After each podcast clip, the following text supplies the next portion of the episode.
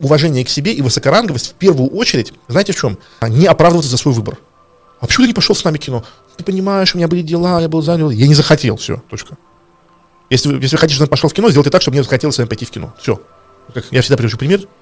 А, а сын, там, там тетя, тетя звонит, э, можешь зайти, будет очень приятно. Нет, почему? Я не хочу. Ну, ну, а вот раньше, ой, мама, может быть потом, а может мы договоримся, может мы еще что-то, может мы еще... То есть, когда вы что-то хотите или не хотите, и вы чувствуете себя вправе не объяснять никаким образом, кроме как самим фактом, типа хочу и не хочу, вот это ваша сила. Когда вы начинаете юлить, оправдываться, объясняться, пытаться договориться, еще что-то, еще что-то, это и признак того, что вы слабый. А, ну, и опять же, самое главное, представьте, до какой степени вы не цените себя и свое хочу, свое не хочу. Вдумайтесь. Мне здесь очень нравится сцена из «Собачьего сердца», где доебались до профессора Преображенского ебаными газетами, э, оплата которых ведет детям Германии. Да, говорит, купите газету, блядь, детям... Я рассказывал это на эфирах уже, да? Ну, еще раз расскажу, не страшно. Я говорю, вот купите детям газетам Германии. Говорит, не хочу. Почему? Детей не жалко? Жалко. 50 копеек всего лишь. Говорю, у меня есть деньги, не хочу. Так а что ж вы не хотите купить? Так не хочу, поэтому не хочу. Да? Я не хочу, потому что не хочу. Я хочу, потому что хочу. Вот как меня тоже вот. Вот, например, мой партнер по бизнесу, он мне говорил, весь прошлый год, давай сделаем еще один запуск тестостерон давай сделаем еще один запуск. Я говорю, нет, не хочу, блядь, не хочу, отъебись.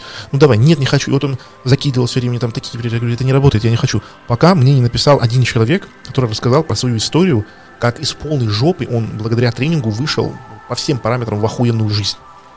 И вот мой партнер мне закинул такую идею, ты, бля, представляешь, у скольки людей ты счастливое будущее крадешь тем, что пидорас не хочешь эти эфиры провести. Я такой, бля, это другой разговор. да, понимаете? А если бы я начинал придумывать оправдания, то он бы пытался меня в этих оправданиях переубедить. И никогда бы не переубедил. Вот то же самое. Девушки, я обращаюсь к вам, когда-нибудь до вас это дойдет, блядь, ну, как-нибудь. Короче, рано или поздно нужно обратиться с девушкой. Вы поймите, когда вам не нравится юноша, и вы ему отказываете, самое лучшее, что вы можете сказать, это «у меня на тебя да сухая». Все, точка начинается, блядь, я там не, у меня там проблемы дома, я еще не уверен, готов ли я к серьезным отношениям, а, мне там еще что-то. И люди это считывают как инструкцию, то, что делать. Поймите, ваши нелепые оправдания, которые вы им даете, когда вы не хотите или хотите, люди думают, что вы правду говорите. Да? И они пытаются по этим возражениям работать. Они сделают эту работу. А вы скажите честно, да, там, вот, приходится искатель на работу. Вы говорите, ну, вы знаете, сделайте там тестовое задание в надежде, что он сольется. А он не сливается. Скажите, мне твоя рожа не нравится, блядь, я тебя не возьму на работу. Все, иди поменяй рожу. Тогда может быть. Да? Когда этого нет, происходит полная ебала. Ну, это как бы запредельная, короче, ебала происходит. Когда, когда мы э, разговор, диалог ведем таким образом, мы не поддаемся друг другу, то возникает пространство для взаимного обмена, взаимной силы, взаимного роста.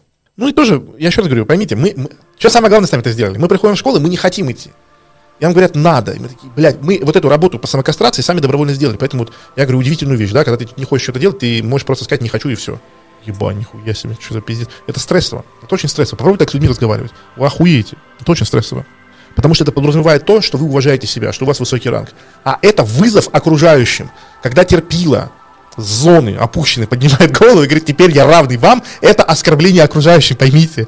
То есть то, что окружающие привыкли видеть вас чмом, а тут вы говорите, я на равных, вы их оскорбляете этим фактом. И они будут с вами воевать, чтобы особенно ожесточенно обратно под шконку, под парашу вас затолкать вы мучения и оскорбления наносите окружающим. Ну, вот я тоже привожу пример, почему сепарация такой болезненный процесс. Потому что когда ребенок, который всю жизнь зависел от родителей, поднимает голову и говорит, я хочу большего, нихуя себе.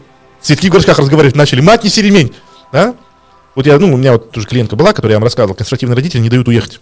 В другой город приезжают, физически возвращают обратно на родину. И вот я ей объяснял, говорю, понимаешь, там нет пространства для разговора.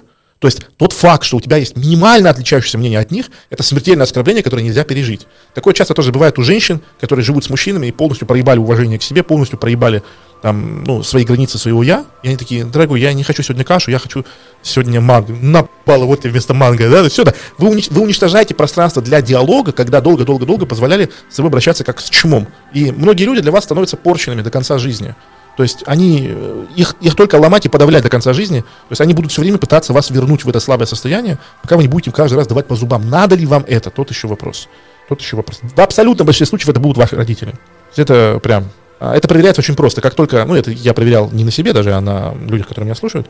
Как только ты начинаешь позволять родителям снова захватывать жизненное пространство, моментально возвращают его.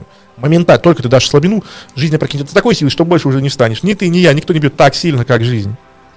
Здесь не важно, как ты ударишь, а важно, какой держишь удар, как двигаешься вперед. Будешь идти, иди, только с испугу не сверни. Только так побеждают. Нахуйные пацанские цитаты из Рокки. непобедимым,